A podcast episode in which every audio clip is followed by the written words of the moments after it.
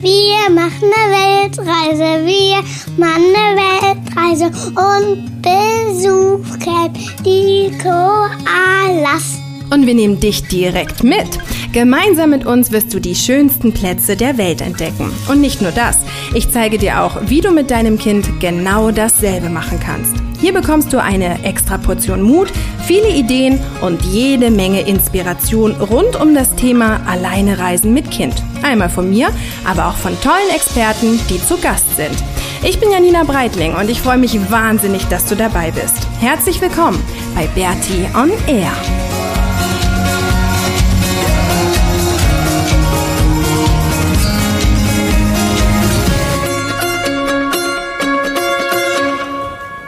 Herzlich willkommen zur 118. Episode von Bertie on Air. Und heute ohne Maxi, der ist nämlich gerade in der Schule. Wir wollten den Podcast eigentlich gestern aufnehmen, als er, ähm, ja, als er hier war und haben dann aber irgendwie so viele andere Sachen gemacht, dass wir es gar nicht geschafft haben und deswegen muss ich den jetzt heute Morgen aufnehmen. In der Zeit, wo er in der Schule ist. Der erste, der erste Schultag nach den Ferien. Wir hatten jetzt eine Woche Ferien und es war so krass schnell vorbei. Echt, äh, eine Woche Schulferien. Wir haben am Anfang voll drauf hingefiebert und haben uns voll gefreut, weil wir ganz viele Pläne hatten und dann war es echt so schnell vorbei und die Schule ähm, hat Maxi wieder und das ist schon so dieser Alltag, dieser Schulalltag. Also heute Morgen dann wieder pünktlich aufzustehen, pünktlich da anzukommen, äh, alles mitzuhaben im Rucksack und so. Das ist schon, ähm, ja, ist halt irgendwie ein bisschen anders. Aber er hat sich voll gefreut und ähm, ist jetzt irgendwie happy, dass er wieder hingehen kann.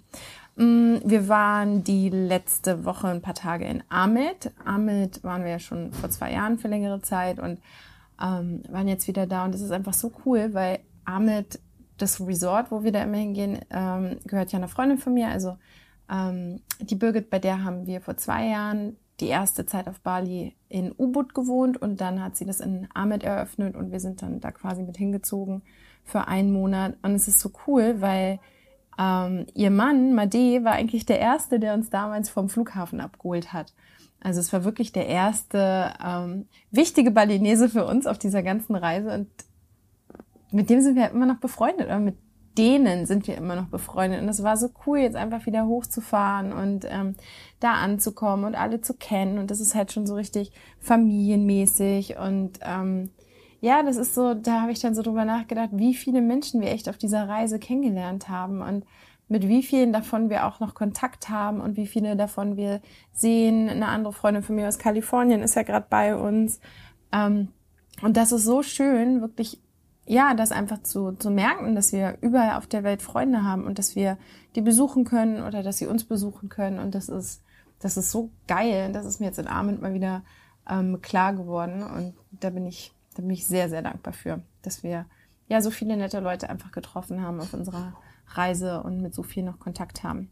Ähm, das Thema, über das ich heute reden möchte, ist Nächstenliebe und Respekt. Und das wollte ich schon vor längerer Zeit irgendwie mal machen mit dem Respektthema, weil mir das jeden Morgen auffällt, wenn Maxi und ich zur Schule fahren. Und dann dachte ich immer, oh, darüber möchte ich mal einen Podcast machen. Und dann habe ich es aber irgendwie mal vergessen oder was anderes war wichtiger. Aber jetzt heute, ähm, genau, gibt's Nächstenliebe und Respekt. Das ist nämlich was, ich werde so oft gefragt, warum wir hier auf Bali so glücklich sind und was Bali so besonders macht und warum das hier so anders ist als in Deutschland. Und ich finde das gar nicht so gut, wenn man dann immer vergleicht und sagt, ja, auf Bali ist alles toll und in Deutschland ist alles schlecht, weil so ist es ja nun auch nicht. Also deswegen vergleiche ich jetzt nicht, sondern sage einfach nur, was mir hier auffällt. Und was mir hier auffällt, ist wirklich der Umgang zwischen den Menschen untereinander. Ähm, und das fängt halt, was ich gerade schon angedeutet habe, morgens an, wenn wir auf dem Weg zur Schule sind die Leute ähm, auf ihren Rollern und es gibt natürlich viel Verkehr am Morgen und es gibt oft Stau und wir müssen irgendwie anhalten bei Ampeln und so weiter.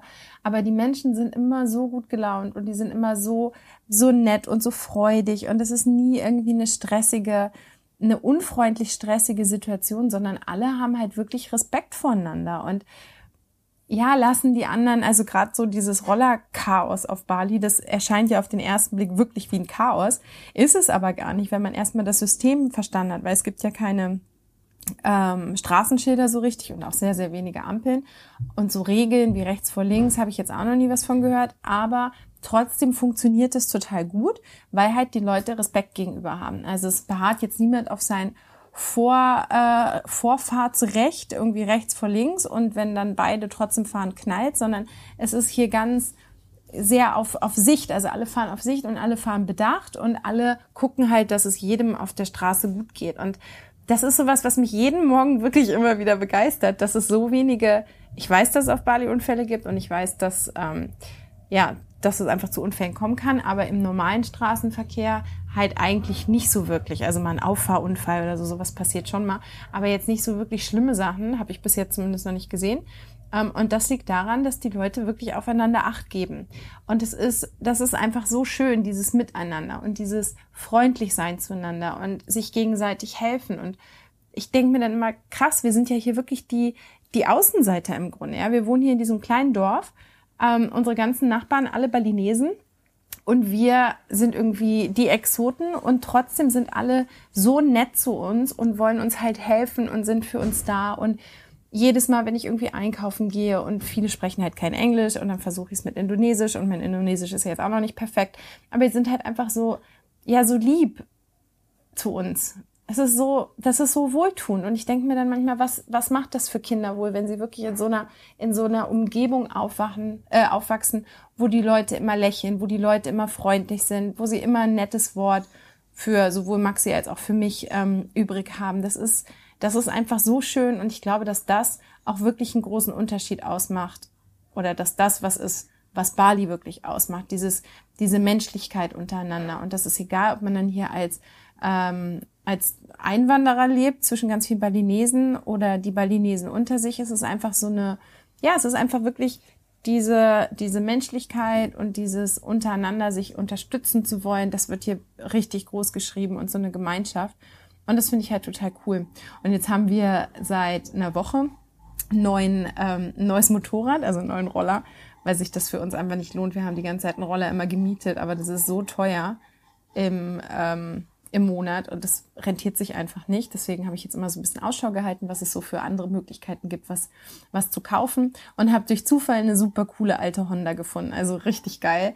Ähm, auf dem Weg nach U-Boot. Wir wollten letztes oder wir waren letzten Sonntag in U-Boot, ähm, den Son ja am Sonntag und sind da morgens recht früh schon hingefahren und dann sind wir durch so eine kleine Straße. Irgendwie haben wir uns auch mal wieder verfahren.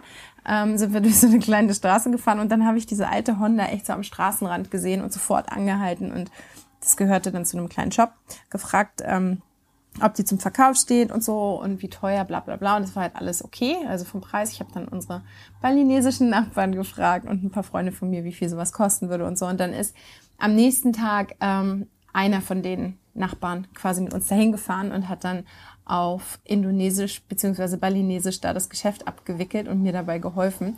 Ähm, und auch das zum Beispiel, dieses, ich habe dann natürlich, haben wir versucht, den Preis runterzuhandeln, ja, aber es war alles so, wir haben alle dabei gelacht und es war irgendwie keine komische Stimmung und es war jetzt nicht, äh, wenn ich den Preis nicht so weit runterkriege, dann nehme ich es nicht oder so, so, sondern es war halt alles irgendwie so nett, es war so eine nette Atmosphäre und ähm, ja, seitdem haben wir halt diese diese alte Honda und cruisen damit rum und sind jetzt natürlich irgendwie der mega Hingucker, also Maxi und ich, auf dem alten, auf diesem alten ähm, Moped oder ich weiß gar nicht, was sagt man dazu? Motorrad ist es ja nicht, aber es ist auch irgendwie kein Roller, halt auf dieser alten Honda. Und wir werden so gefeiert in der Nachbarschaft. Die sind so süß und alle irgendwie, wenn sie uns sehen, dann freuen sie sich und klatschen und Daumen hoch und dann wollen, wollen sie Probe fahren und sind dann ganz begeistert und irgendwie, ähm, ich musste jetzt halt ein paar Sachen machen lassen, also irgendwie Ölwechsel und eine Zündkerze und so ändern.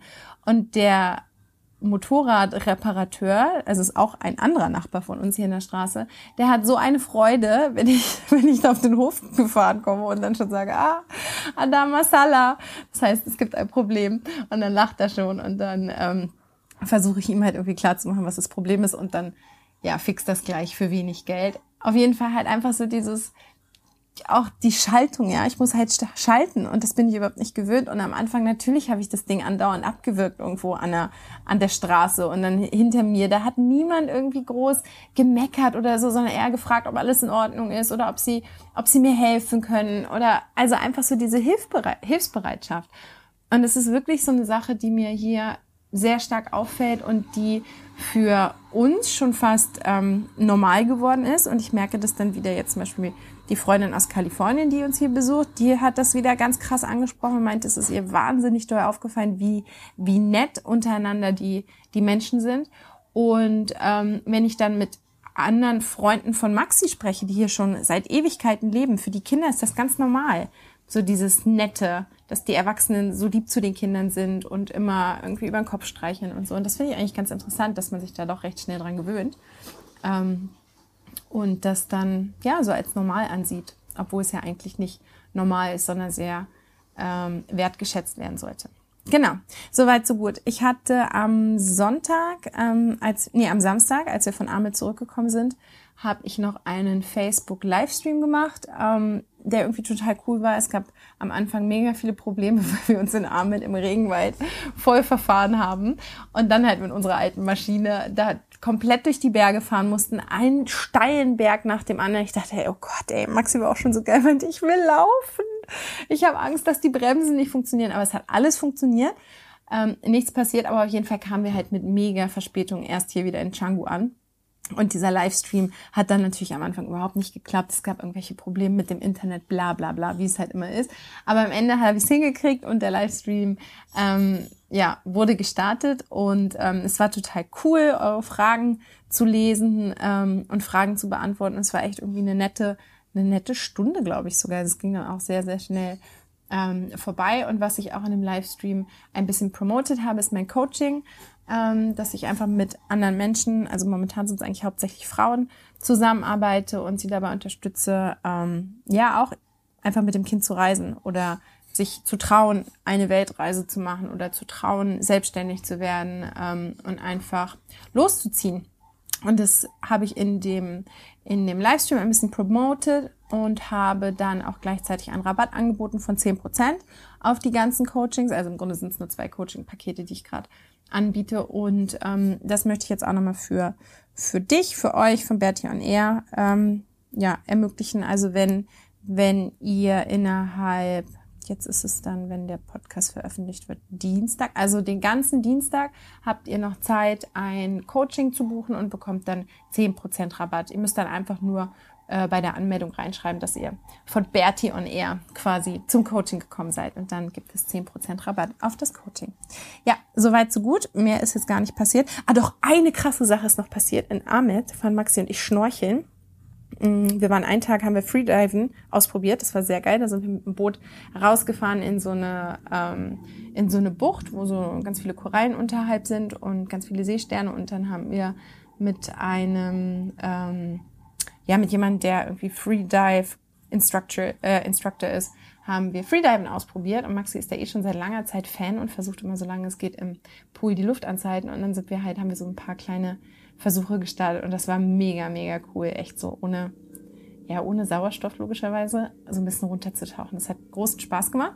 Und einen Tag waren Maxi und ich alleine am Strand ein bisschen, ähm, gar nicht schnorcheln, sondern wir sind da einfach nur so ein bisschen rumgeschwommen und Maxi hatte eine, eine Taucherbrille dabei und dann hat er, meint er, also wir waren ganz nah am Strand noch, und dann meinte er, guck mal, da sind voll die geilen Fische, ganz viele blaue.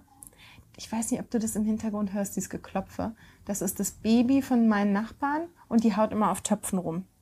Ähm, deswegen ist da dieser Sound. Ich hoffe, das ist nicht allzu störend.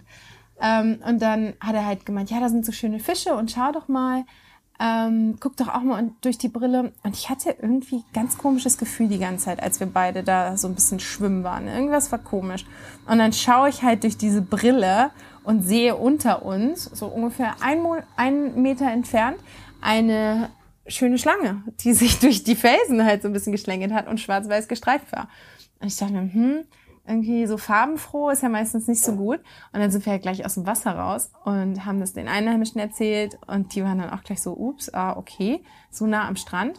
Im Endeffekt ist es so eine Seeschlange hier auf Bali, die halt absolut tödlich ist und wenn man von der gebissen wird, gibt es kein Gegenserum. Also dann ist finito. Und das fand ich so krass. Wir waren danach echt so, oh Gott, wie krass ist das denn? Also ich meine, uns ist ja nichts passiert und die sind auch nicht angriffslustig, sondern man müsste dann schon theoretisch auf die drauf treten. Was ja schnell passieren kann, ja, wenn man halt keine Brille auf hat, keine Schwimmbrille oder Taucherbrille und da einfach auf den Steinen ein bisschen rumhüpft. Oh, von dem her war ich da sehr froh, dass wir die nicht erwischt haben, sondern aus sicherer Entfernung beobachten konnten und uns nichts passiert ist. Aber das war auf jeden Fall ein krasses Armit-Erlebnis. Ja, und sonst ist aber dann wirklich nichts mehr passiert. Sonst hatten wir nur schöne Ferien. Ich wünsche dir jetzt schöne zwei nächste Wochen. Mm, wenn du magst, melde dich bei Berti und du an und gib einfach an, dass du von Berti und er kommst. Und dann, ähm, ja, ansonsten hören wir uns in zwei Wochen wieder. Bis dahin, eine schöne Zeit. Tschüss.